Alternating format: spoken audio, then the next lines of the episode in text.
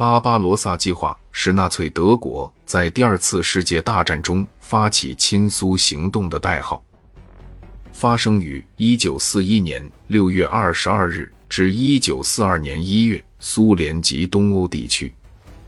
该计划由时任德国陆军总参谋部第一军需部长保卢斯起草和指导，一九四零年八月底制定完毕，原名为奥托计划。后于一九四零年十二月改为巴巴罗萨。战役背景：德国背景。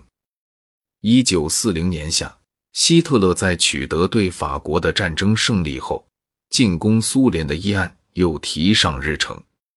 希特勒进攻苏联的想法由来已久，早在二十年代，他在自传《我的奋斗》一书中表示。德国人民必须追求所谓的生存空间，以及土地和资源，而这个生存空间应该往东欧寻找。纳粹的政策指定了，俄国和东欧土地上的斯拉夫民族应该让出一定土地给德国人民居住，否则应该遭到驱逐。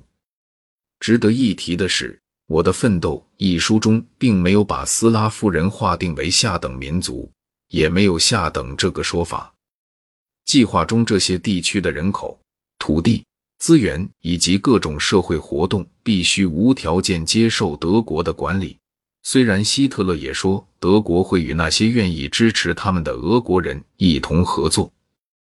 德国的意识形态理论家阿尔弗雷德·罗森堡认为斯拉夫民族也是属于雅利安人，提出建议应该将攻克的苏联领土。依照以下形式划分行政区：奥斯兰包括波罗的海国家和白俄罗斯；乌克兰包括乌克兰和邻近疆土；高加索包括南俄罗斯和高加索地带；突厥斯坦包括中亚国家领土。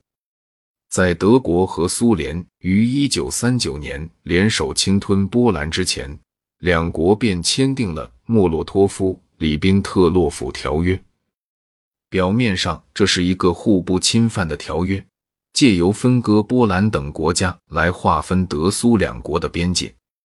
在条约中，波罗的海三国乃至芬兰被划分为苏联的影响范围。这个条约震惊了全世界，因为两国长期以来一直对彼此保持敌意，而且两国的意识形态也完全相反。由于这项条约，纳粹德国和苏联之间展开了大量的外交关系和贸易。苏联提供石油和原料给德国，而德国则提供高科技给苏联。尽管这项条约的签订，两国仍然对彼此的一举一动保持强烈猜疑心。不久后，这段短暂的和平关系便以战争的彻底爆发告终。